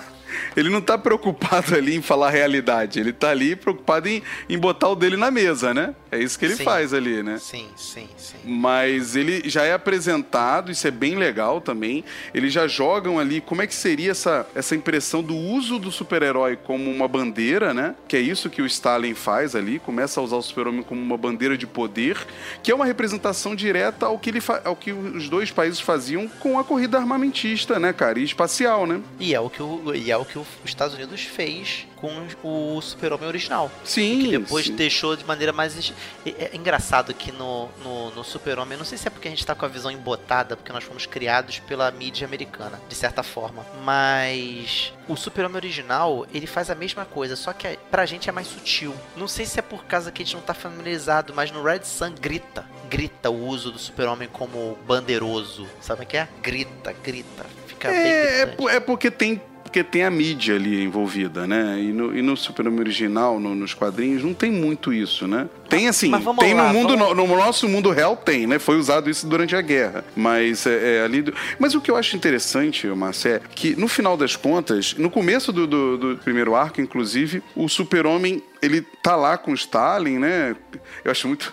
É muito escroto ele falando camarada, né? Uma parada muito bizarra. Aham. E, e, e aí ele percebe que um. Acho que, que um, um satélite. Sputnik. É o Sputnik. É o O Sputnik, que, o né? que acontece? Tá O- o- caindo, o- né? Quando você vai trabalhar com. E acho que foi o Lex, com- né, que, que, que Quando fez você vai cair. É. Foi, ele fez de propósito. Quando você vai trabalhar com ficção especulativa, você começa a usar fatos da história real com leve alterações como se elas acontecessem ou disparassem coisas dessa especulação. Então, na verdade, o Sputnik ele caiu, tanto que teve um frisson na época, o. o- do, do, do Sputnik cair, não sei se foi o Sputnik ou foi o Skylab. Acho que o Sputnik caiu também, criou um frisson também. Mas só que nessa história paralela, os- a- o contexto em que o Sputnik cai é diferente. Só Sim. que eu queria re- ressaltar rapidinho antes da gente falar de Sputnik, Buriti, que o primeiro arco todinho é o surgimento, tanto que é o surgimento do sol, o Rising, né, o Sun, Uhum. Do, do Super-Homem. Quando mostra todas as pessoas que estão vendo, ouvindo no rádio, ouvindo na TV esse- essa notícia, você já localiza onde estão os personagens do universo paralelo. Sim, ele já, vão, ele, já vai, ele já vai botando na mesa ali, né? mostra a, a Marta Kent já falando que horror, né? Como é que é esse, esse essa arma aí? Vai, vai olhar. Até a vizinha dele tá botando chumbo no banheiro pra ninguém ver as necessidades enquanto, né, É. dele, né? Porque tem visão de raio-x. Aí mostra alguns políticos, o Kennedy, no caso, que era pra estar morto. Ele aparece, não sei se ele aparece agora ou se aparece depois, mas ele, ele, ele não morreu e ele tá lá, mas só que ao mesmo tempo é estranho porque o Kennedy com Stalin, eles não são contemporâneos e tá na mesma, na mesma salada ali. Então, assim, é. É, e a Lois, né? O encontro dele com a Lois, E a inclusive eu Lois. acho bem ex- exagerado. Esse eu acho que eles dão uma derrapada que, assim, eu, eu entendo que ele tenta jogar que o amor entre os dois é tão. Não, não. É, é- é tão predestinado, é tão Ali predestinado. tá mostrando, não é questão de predestinação. Ali tá mostrando que a Lois é uma, é uma, é uma obcecada por poder. É isso que tá mostrando. Pode ser. Desde- pode ela ser, tá é confirmando, É. confirmando que a Lois Lane, ela se apaixonou pelo Super-Homem só porque o só pelo Super-Homem, não é pelo Clark. Que ela é apaixonada pelo por, um cara que voa que tem superpoderes. É Só isso. que, só que é meio. Você não acha meio estranho e até meio.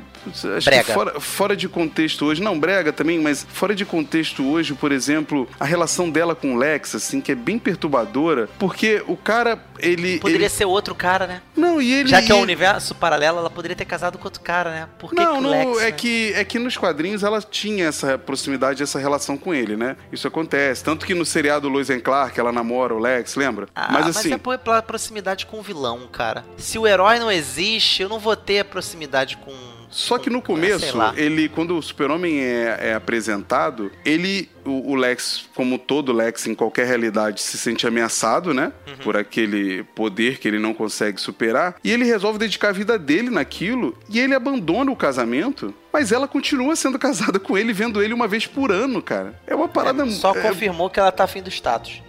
Pois é, né? É, é muito baixa autoestima, né? Uma Muita, muita, muita. É por isso que eu falo que, que o Mark Miller ele é um cínico com pezinho em coisas politicamente incorretas, entendeu? Até digo machistas, entendeu? É, misóginas, assim, umas paradas meio. Sabe? Meio fora Ele- de ele tá- contexto. A própria Mulher Maravilha, né, cara? É a Mulher de um Maravilha, jeito. cara, vamos falar da Mulher Maravilha. É. Tá, muito, tá muito próximo, dá pra falar da Mulher Maravilha já? Tá, claro. porque claro. a Mulher Maravilha, a gente tem até que dar uma adiantada mesmo, porque a gente já tá no primeiro arco ainda. A Mulher Maravilha, ela é uma mulher apaixonada pelo super-homem ponto. Ela, ela é uma... Ela é cara, uma que ela- rainha, ela é uma princesa, que ela tem todo o poder, mas ela se posiciona totalmente abaixo disso, Total. em troca de um homem poderoso. O homem poderoso dentro de uma ideologia que a mãe dela e ela não acreditam, né? Uhum. Não acreditam. E ela abandona tudo pra virar, tipo, friend zone dele, né? Ela Sim. vira, ela vira friend zone do cara, né, mano?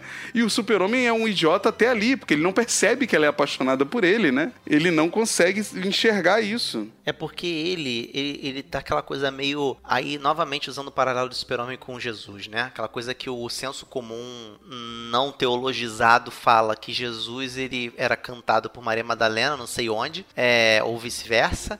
Só que ele era tão workaholic, Jesus, Sim.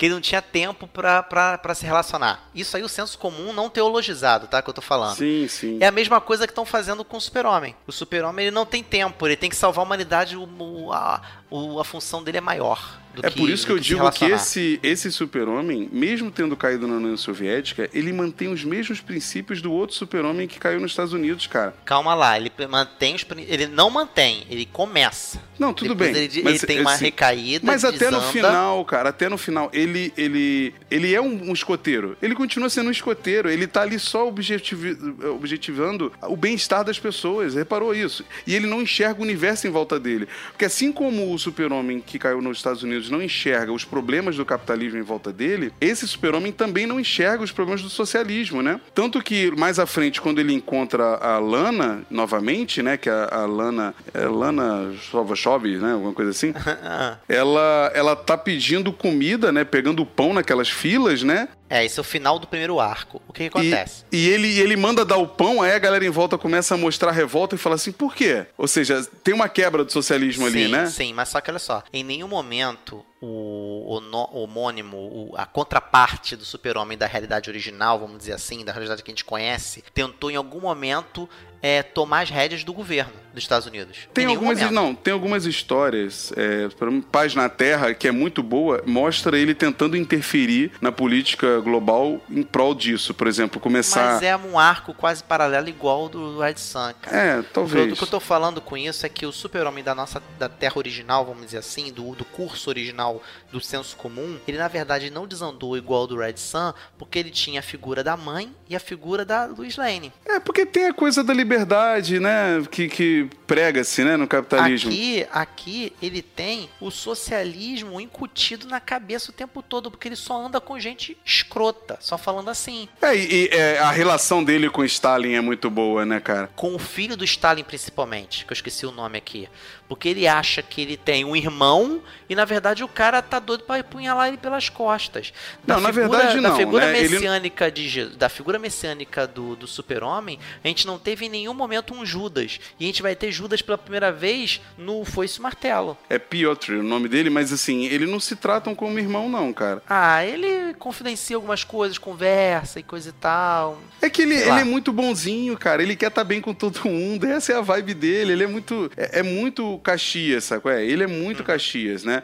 E, e, inclusive tem essa discussão muito boa, né? Do, do Piotr dizendo que quer ser o, o novo ditador e o povo quer que seja ele, o super-homem. E o super-homem não, não tá nem aí pra isso. Ele fala, cara, eu não tô aqui pra isso, eu tô aqui pra ajudar e não sei o quê. E nessa cena acontece dele matar os pais de um futuro Batman, né? Uhum, Isso é muito maneiro. E aí a gente é apresentado aí de maneira discreta, porque ele, ele joga na tela um quadro, frame muito parecido com o do, o do Beco do Medo, lá o beco que o Batman... Suicídio, beco do suicídio. Beco do Suicídio? Eu sempre achei que era Beco do... Acho que eu tô confundindo com aquela história dos super amigos antigos do, do Espantalho, tá lembrado? Acho que era Beco do Medo, cara. Enfim, Beco do Suicídio. Que o que Eu acho que é beco do... do suicídio. Peraí, deixa eu... Vê se, vê se é Beco do Suicídio ou Beco do Medo. É que o nome, o nome, cara, isso é, isso é sensacional também, né? É que o, o, o nome do beco onde os pais do Batman são mortos é um nome que do tipo que eu não entraria lá, né, cara? Se eu soubesse que existe. Que É existe. tipo... Beco do crime, é Garganta. beco do crime. Beco, do crime. Então, é, beco do crime vai lá, vai ter o quê? Vai ter algodão doce? Não, vai ter crime, né, filho? É, Então, assim, exato. é, é o que a gente dobrou errado, era pra pegar o beco do, do- da maçã do amor. Então, assim, o que, que eu tava Ele, falando? ele, ele mata os pais Exatamente, ele fica cantada a pedra. numa parada bem garoto ali- socialista, né? Bem socialista, que, ga- é, mas que aí é que uma tá. desobediência, né? Eles estão pintando uma parede, alguma coisa assim, Isso. né? A morte dos pais do, desse Batman tá mais atrelada à história do porquê que o Batman. Porque o Batman não, se, ele não se revolta só porque os pais morreram, esse Batman. Ele se revolta porque os pais morreram pela mão do sistema.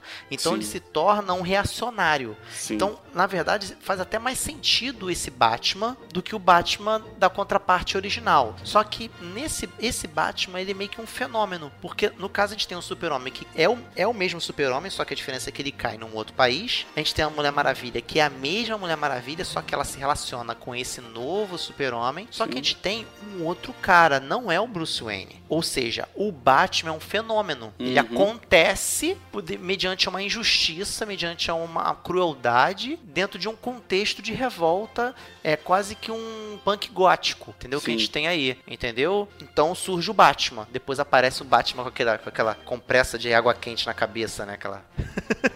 É, o Né?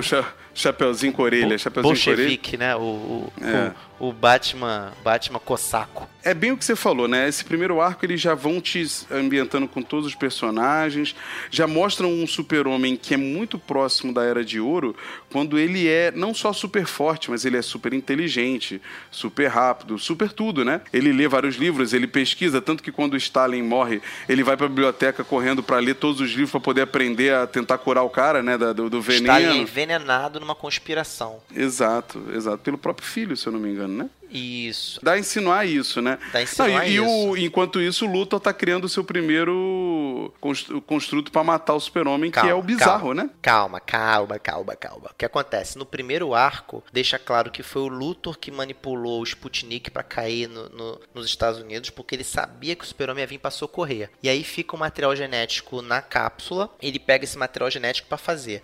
Enquanto isso, o super-homem ele volta, é, acontece esse negócio todo da conspiração, de morrer o pais do, do garoto e coisa e tal, e também morre o Stalin, envenenado por essa conspiração. E aí é, termina com o que? Com o super-homem ele sendo é, Aclamado. ele sendo aclamado, né, ao lado do faz um baile, coisa e tal, ao lado do Stalin. O Lex Luthor apresenta a sua a sua arma pra poder, né? É engraçado que o bizarro ele tem um emblema US assim no peito, né? É, é. pra, pra poder lutar contra o, o super-homem. Ele enf- enfrenta o bizarro, só que o bizarro ele acaba herdando também a bondade do super-homem, né? Sim. De certa forma. Então que, ele... que no, que no original já era assim, né? O Bizarro, ele tinha um- um- uma inocência e uma infantilidade que beirava a bondade, a bondade que beirava a inocência, né? É, é a mesma Era uma vibe. tá? inocência que beirava a bondade. Exatamente. Esse aí ele já, ele já, ele já atravessa essa fronteira e ele se sacrifica, né, para salvar o, o super-homem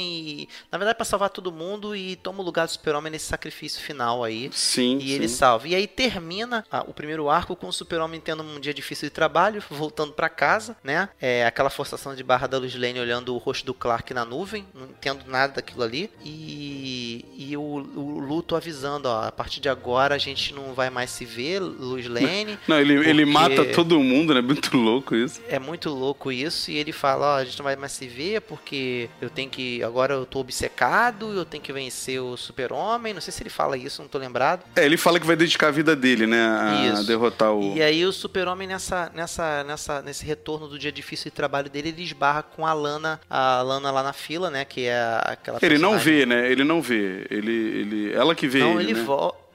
Ela chama ele? Não tô lembrado. É, eu não, não lembro agora o certo. Mas aí Ah, encerra, mas ele, né? E aí, mas ele aí vai... fala, ele fica abalado por causa desse negócio do pão e ele fala: Quer saber? Vou ser o dono dessa parada toda, vou tomar o poder e acabou. É, é, é nós. Não, mas então, aí que tá, ele não fala isso. Ele, ele se propõe a seguir os caminhos do Stalin, mas até no segundo arco, que é onde a gente vai entrar agora, que é o Sol Vermelho no Zenith, né? Red Sun Ascendant, você percebe que ele consegue levar a ideologia pra fora, mas ele mantém a ideia dentro da cabeça dele de que nunca é a força. Não significa que não é a força, né? Significa que ele não tá vendo que é a força, né? Porque o Piotr lá continua matando os outros, batendo, né? Sim. Não Mas tanto que quando chega é, é, no último Tamo no segundo arco. Tamo. Quando chega no último arco lá, que, que só, só resta os Estados Unidos, né, como capitalista, o. o- Capta- Estados Unidos e Chile. É. Sim. sim. Não, o, ca- o caos na Terra, né, bicho? O inferno. Aí alguém Sim. fala assim, ah, o, o Brainiac, que aí eu, aí eu entro no volto pro segundo arco, né? Pra mim, o defeito Não, não, maior. não, não, vamos, vamos fechar o segundo arco. Porque o Isso. segundo arco, pra mim, só tem uma coisa relevante. Então, entra no segundo arco e- já começa com ele vencendo o Brainiac que diminuiu a, a Kiev, né? Não, ele. ele Moscou? Leningrado, Stalingrado, sei lá, uma- uma Stalingrado, cidade é. importante. Uma cidade importante. Ele fez que nem Kendall, ele botou numa garrafa. Isso, isso. E segura essa informação, que essa informação é importante, ouvinte. Sim, sim. Aí, só que pra mim isso é o, é o parte mais frágil desse segundo arco, que deixa um gap muito forte, que é ele não explorou direito o Brainiac. Então, pra gente, pareceu que assim, ah, foi uma aventura. Ele foi lá e venceu o Brainiac. Sim. Mas não, o Brainiac ele é importantíssimo na história. Importantíssimo. É, é importante essa ser só mais uma aventura, porque não perde muito tempo. Mostra a característica do super-homem. Ele também resolve tretas periódicas também. E elas são recorrentes. Então isso não é jogado. Isso é- cara, esse quadrinho não tem ponta solta, velho. Não tem. Pode procurar. Não tem ponta solta. Então, assim, Tanto que a aparição do Batman, por mais que pareça ser uma grande ponta solta, é que faz o super-homem abilolar. É o Batman. É, porque na verdade ele se questiona sobre o que ele tá fazendo também, né? Sim, porque vamos logo ao evento que interessa do segundo arco, porque é o único que interessa. Acontece o combate com o Brainiac, ele ganha o Brainiac e tal, e depois tem um monte de, de, de conspiração palaciana, conspiração política, e papapá, Mostra todas as tentativas de Luthor, né?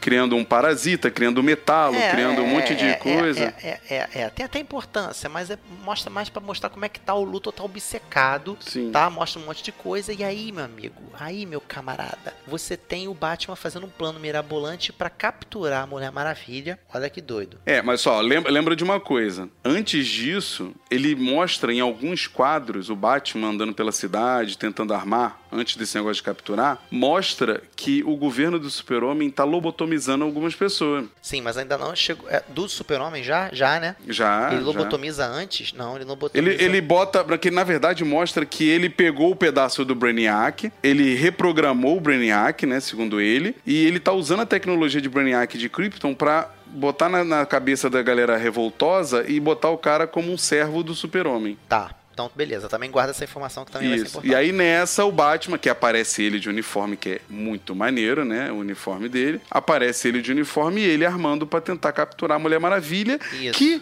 nessa altura já tinha aberto mão da sua. da sua.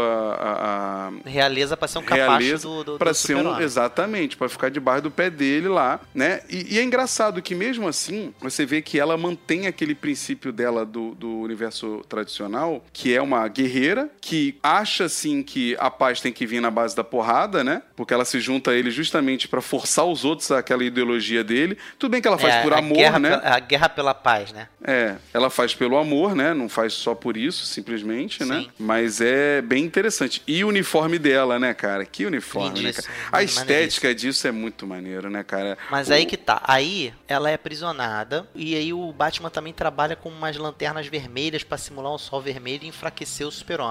E ela é amarrada no laço da verdade. É, é. Porque você não sei se você sabe, mas no, no universo tradicional, a única forma de você vencer a Mulher Maravilha é você amarrar as mãos dela com o laço da verdade. Ok, tudo bem. Isso é a única entendi. forma de você Só parar. que ela quebra essa regra nesse quadrinho. Mas você vê que ela se ferra toda.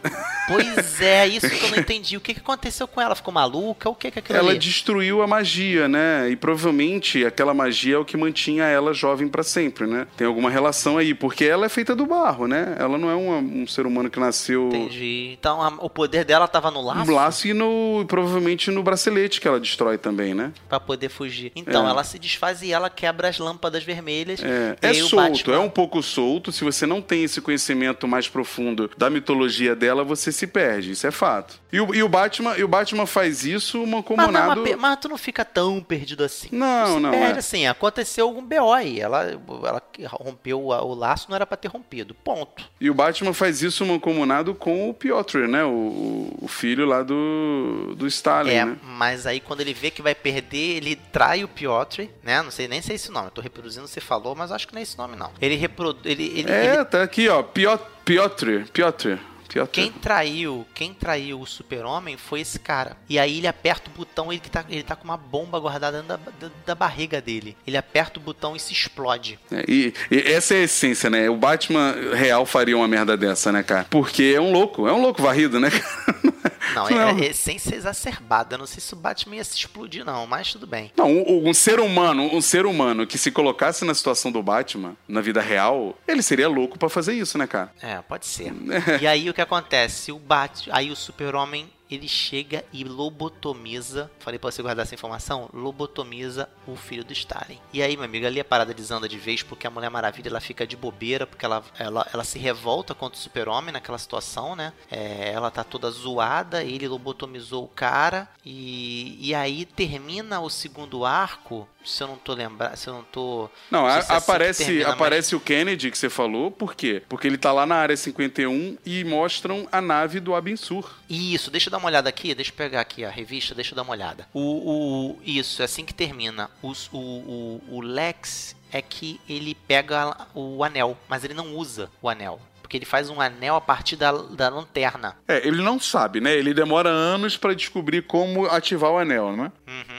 Ele não consegue descobrir, a- porque obviamente o, o Abinsu morreu antes de falar, né? Não tem como, Isso. não tem como saber, né? E aí se encerra o, o segundo ato, E aí vamos pro terceiro arco. que é o crepúsculo do sol vermelho, né? Superman Red Sun Setting. Aí é muita coisa que acontece. Começa com uma imagem maravilhosa do Superman em cima de um satélite da, do- da Rússia olhando Sim, pro essa mundo é a transformação geral dele mesmo Nossa, numa, num- cara. num grande é, é, é, Big Brother, né? Num grande o mundo irmão, inteiro, né? o mundo É, inteiro é. tomado pela, pela filosofia, pela ditadura, pela, pela, pela tecnologia dele, tudo dele. A raça humana é, chegou a um patamar de, de sobreviver até cento e tantos anos de vida. É, é, cara, ele tá, ele tá, ele tá regendo o mundo com mãos de ferro. O uniforme Porém- dele parece um universo, um uniforme militar. Ele continua acreditando que ele dá a opção. Isso. E já passou anos, já passou o quê? 20 anos já. Já tá com 60 anos. O Superman tá com 60 Isso, tá com 60 anos. O Lex também. É, assim, fica claro que ele. Aí vem a utopia, sabe? Porque dentro da cabeça dele, ele tá fazendo alguma coisa e dando opção pras pessoas. É, porque acabou a taxa de suicídio, é, homicídios. Ele, e o detalhe, ele domou o Brainiac.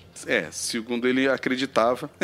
É, ele, dom, ele doma o Brainiac, o Brainiac e acaba com, com, com É engraçado, é engraçado que ele bota os, os servos dele vestido de Batman, né? Pra, Isso. pra tirar é. uma onda com a cara, né? E, e aí a gente descobre que ele começa a jogar xadrez com o Luthor, né?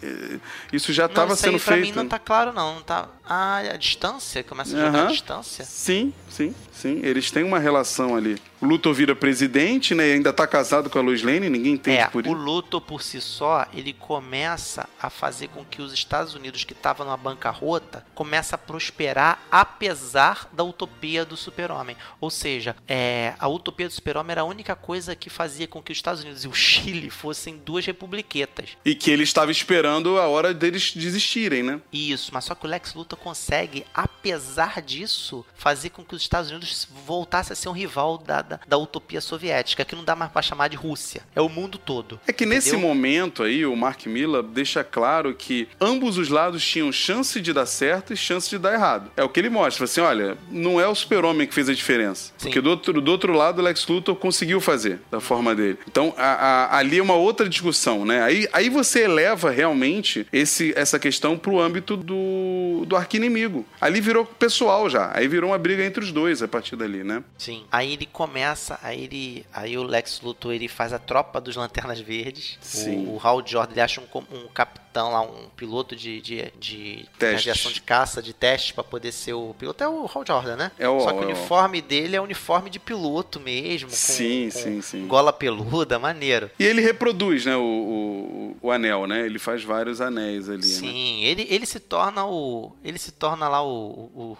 o anãozinho careca de Oa, né? Ele se torna, acaba sendo o cara que, que faz isso. E aí ele, ele começa a fazer. A, a articular um jeito de fazer um ataque. A Eu, utopia eu acho, lá eu do- acho legal como eles constroem o Hal Jordan, né? Porque o Hal Jordan no universo original é o homem sem medo, né? É o homem. Uhum. É o homem sem medo, não que é o demolidor, mas é, é o, o anel, né? Foi a força de vontade, na verdade. É a vontade. É o homem de força de vontade. E mostram que ele foi preso, que ele foi preso no Vietnã e sofreu, e a força de vontade dele, por isso que ele consegue resistir, blá blá blá, né? Então você começa a construir o universo, mostrar que as pessoas estão ali, mas não estão satisfeitas, né? A Mulher Maravilha, o, o Lex começa a montar um, um, um grupo para ir contra o Super-Homem, né? É, é, então, assim, você começa a se construir ali uma, uma série de. Mostra. Volta a falar de, de Stalingrado, ou seja lá qual foi a cidade que. É Isso, Stalingrado, foi né? encolhida, porque eh, você começa já a suspeitar que isso é uma informação importante. Que, e que na verdade, cara, no, no- na Era de Prata, o fato de Kandor ser ainda uma cidade pequena era uma coisa que incomodava o Super-Homem. Ele, ele ainda tinha esse problema com ele de não ter conseguido resolver. E eles trazem isso aqui de volta, né? Tanto que ele. E ele faz patrulhas, né, em, em Stalingrado ali pra proteger a cidade. Como na Era de Prata, ele fazia. Ele ia pra Kandor, é, ele se diminuía, ia pra Kandor, e lá ele virava o, o Asa Noturna. Era um, um super-herói dentro Ma- de Kandor. Mas vamos, vamos adiantar aqui que tá bem longo o episódio. Vamos, vamos. Então o que acontece? O Lex ele vai tentar encarar o Super-Homem, né? Tete a tete. E aí o Brainiac ele, ele, ele, ele assimila o Lex Luthor e prende ele, né? É, o Brainiac mostra que, que o super-homem não controlava ele mais, né? Não, mas por enquanto ainda tá ainda do lado do, do Super-Homem. Ele não sim. mostrou nada ainda. Ele tá do lado, ele capturou, o Super-Homem fala pra não fazer nada e coisa e tal. Acho que é isso. Não tô lembrado. E aí começa o ataque. Os- Sim, os- sim. a- a As dos Amazonas vêm, a tropa dos Porque a lanternas. Mulher Maravilha já tá revoltada, já tá, né, amargurada com o Super-Homem. Eles vão lá pra enfrentar o Super-Homem, enfrentar a Rússia. Aí são páginas e páginas de combate ferrenho, Sim. né? E o Super-Homem acaba vencendo todos os lanternas. Aparece o apocalipse no meio lá. A chapa é, porque tem os vilões que foram criados, os vilões foram despertados pelo, pelo Lex, e mas só que não dá conta, não dá conta, não dá conta. Aí quando o Super-Homem vai, vai invadir a Casa Branca e vai lutar lá, vai, vai destruir tudo, fala pra É pra porque ele, Lois- ele na- naquele momento, o que acontece? Até o comecinho do terceiro arco, ele ainda mantém aquela est- ideia de não, eu não vou forçar os Estados Unidos a virar é, socialista. Não Aham. vou. Eles têm que optar por eles mesmos. Quando o Lex vira presidente e resolve todo o problema, o Brainiac começa a jogar a sementinha do mal, né? E fala, ó, porra, deu, deu merda aí, mano. Deu errado. E ele tá. Você sabe que ele tá só esperando a hora pra vir te atacar. E quando ele vem efetivamente atacar o Super-Homem, o Lex, com a tropa do Lanterna, o Super-Homem fala assim: beleza, então eu vou lá e vou forçar esse desgraçado a virar socialista. Ele se entrega totalmente a essa, a essa coisa que ele fugia, né? E ao chegar lá na, na, na Casa Branca, ele enfrenta essa galera toda que você falou, né? E, e se depara com a Lois. Quando ele se depara com a Lois, o Lex, que tinha sido a- assimilado lá pela nave do Brainiac. Calma, calma, não, não, não queima spoiler, que você começa com a Não, genialidade. Mas ele tinha sido assimilado lá, ele Sim. deixou com a Luiz a carta. Uma carta. Cara, é, a construção disso é espetacular, cara. Porque a revista que era ótima, que era maravilhosa, que já estava boa demais, a revista, o arco, né, a história, ela começa já a alçar voos da genialidade já. Porque ele começa a mostrar pequenos flashbacks do Lex falando que a, pena é mais poderosa que a espada, do Brainiac falando pro super-homem, eu não podia permitir, eu assimilei ele correndo porque eu não podia permitir que ele falasse alguma coisa pra você. E quando a luz fala pro super-homem, olhe com raio-x o envelope que eu tenho no meu bolso, e ele olha e começa a chorar, e a própria luz não sabe o que tá acontecendo, fala, Superman, tudo bem? E aí ele e aí mostra o ele caindo de joelhos, prostrado, né? O que foi que eu fiz? Ela vai ler o que, que tá escrito no, no- no- na. É que no final na- das contas o Lex ele, ele- ele dá duas coisas aí, né? Fala aí o que, que tá escrito na carta. E ele lacra. ele chega e fala assim: Por que você simplesmente não põe o mundo inteiro numa garrafa, Superman? Cara, aquilo ali. É. E aí, repara que ele dá duas, né? Ele dá na cara do super-homem dizendo: Você tá tentando controlar todo mundo. E a outra ele diz: Você não percebeu ainda que esse alienígena não tá no teu controle, seu merda? Ele tá dizendo isso pro super-homem também ali. Essa é a De certa- verdade. É, é, de certa forma sim, porque o alienígena foi o único que lhe deu grau de liberdade, que ele deixou de igual pra igual com ele. Sim, sim. E aí o, o Brainiac se revela, ataca o super-homem, porém Brainiac não esperava que o Lex estivesse armado pra ter sido assimilado, né? Exatamente, ele foi contando que ia ser assimilado, ele já sabia esse movimento igual num xadrez que você antecipa o movimento do adversário. Que na, ver- é, e na verdade todo o quadrinho é baseado em xadrez, né? Essa é a verdade, né? O Lex, o Lex tá fazendo laços de xadrez. E aí você fica assim, caraca, que espetacular, que genial, que maravilhoso, meu Deus do céu. E aí o Lex Luthor, ele acaba quando faz uma manobra que aquela, aquela nave, ela vai se destruir de um jeito que vai acabar com a Terra inteira, com o planeta todo. E meio que o Lex deixa entender depois que ele já sabia disso. E o Superman é o único capaz de levar essa nave pra longe, bem longe e salvar a Terra. Só que pra salvar a Terra ele vai ter que se destruir junto. E aí é checkmate, parceiro. Isso. O super-homem, ele leva a nave, ele, ele meio que... Boa jogada, velho amigo. E Uhum. aí a nave explode e o, super, e, o, e o Lex, ele faz uma manobra, de- aparece só ele tombando a peça no tabuleiro, que é o movimento de xadrez, por quando você diz que alguém tá, que alguém perdeu. E aí começamos agora com o epílogo, que, que se você achou que a história do, do, do- do Red Sun era, era maravilhoso até agora, cara, isso aqui beira o tântrico genial, meu amigo. Isso aqui é- é, chega no limiar da, da genialidade brilhantismo de qualquer história em quadrinho que, no meu ver, assim, que é o tipo de história que me agrada, com plot twist, com surpresa atrás de surpresa e, e cliffhanger, que é o que? Começa a mostrar a jornada do Lex ele, ele venceu, aí ele tá com a família, ele aparece presidente, tombando estátua de super-homem, e aí começa a mostrar que... Estilo que a, episódio, episódio 6, né? É, a humanidade começa a, a aflorar, a crescer, a crescer, a humanidade chega até 170 anos de idade, e tecnologia avançada pra caramba, é, diabetes, câncer, AIDS foi obliterado da existência, e aí Aí ele morre, o Lex Luthor, e aí começa a falar das gerações que vem depois do Lex. Começa a falar. Sem, sem do... falar que mostra que o Super-Homem não morreu, ele resolveu viver em.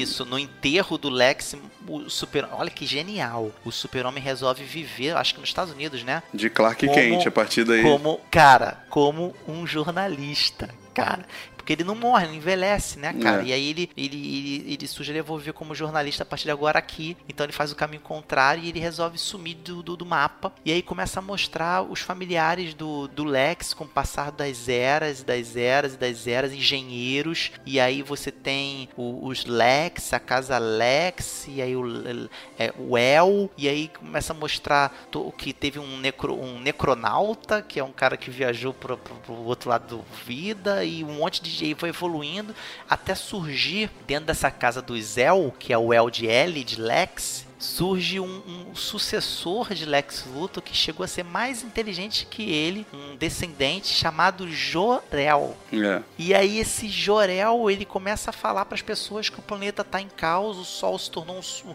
um, Sol vermelho que vai colapsar, vai destruir o planeta. E aí ele tem um filho e aí ele resolve salvar esse filho colocando dentro de uma nave e mandando pro passado. Para ver se consegue mudar a história da. Para ver se consegue mudar a história. E aí esse filho na nada mais é do que o Kal-El e a história vira um grande ciclo. Cara,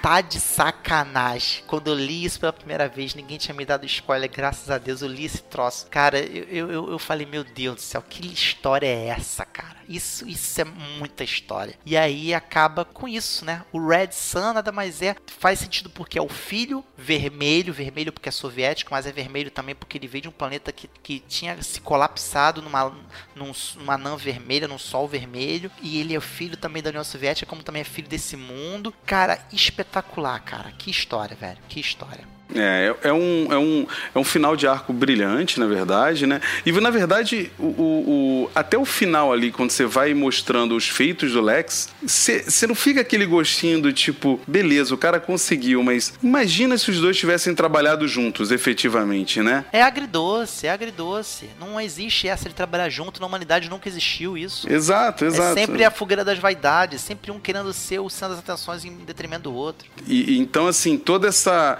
E eu acho acho bom, cara. Eu acho interessante que, é, ainda que você tenha desvirtuado o cenário, o background, os personagens, de certa forma, eles mantêm uma essênciazinha ali, sabe? E isso é bem interessante, sabe? O Lex continua sendo Lex, o Super-Homem continua sendo o Super-Homem. Com algumas diferenças baseado na forma como ele foi criado. Mas no final das contas, ele era um homem bom né? Ele era um homem bom, né? Ele tinha um desvio. Aí ele joga um pouco, né? Ah, se ele tivesse nos Estados Unidos, ele teria uma visão melhor do que a visão míope é, é, soviética, né? É, tem, tem aí a, a, a, o apelo capitalista ali. Então, assim, é isso, né, cara? É um, é um, final brilhante, um final revolucionário, que talvez hoje as pessoas não encarem assim, depois de 16 anos, né? Foi em 2002, não é isso?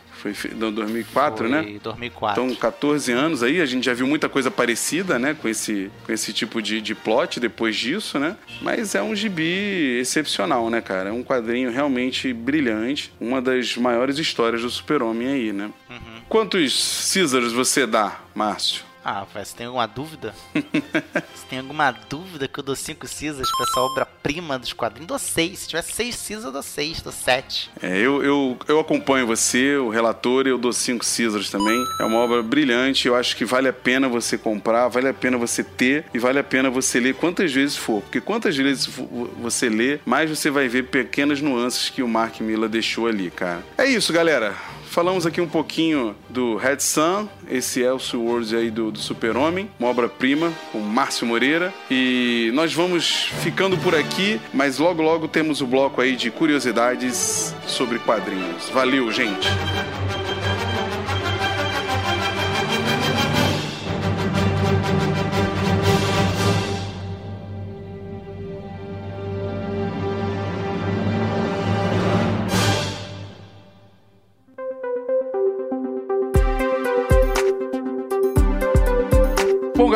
Volta aqui no nosso bloco de curiosidades. Como o Rodrigo não tá aqui hoje, eu vou estar tá dominando esse espaço aqui. Para complementar o, pro, o programa de hoje, né, que foi totalmente para o Márcio brilhar. Vamos fazer algumas é, observações e trazer aqui umas curiosidades sobre o nosso aniversariante do ano, né?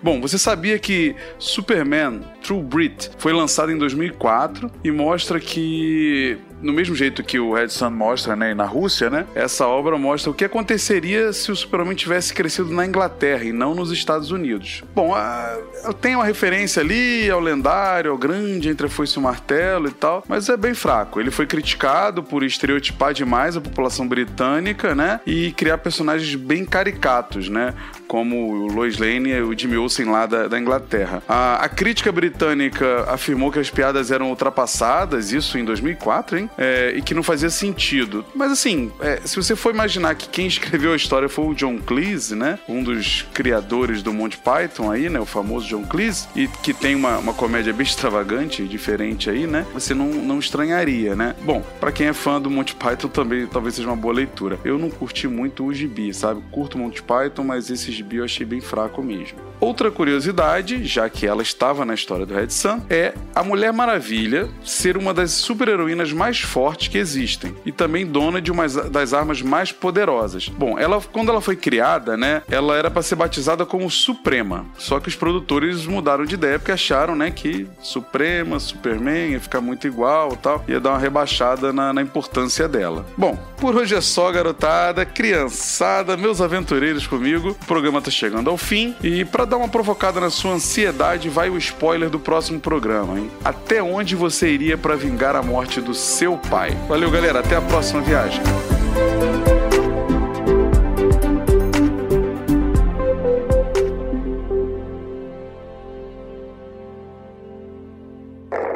The world isn't fair, Calvin. I know that, but why isn't it even unfair in my favor? Bill Watterson, The Essential Calvin and Hobbes, a Calvin and Hobbes treasury.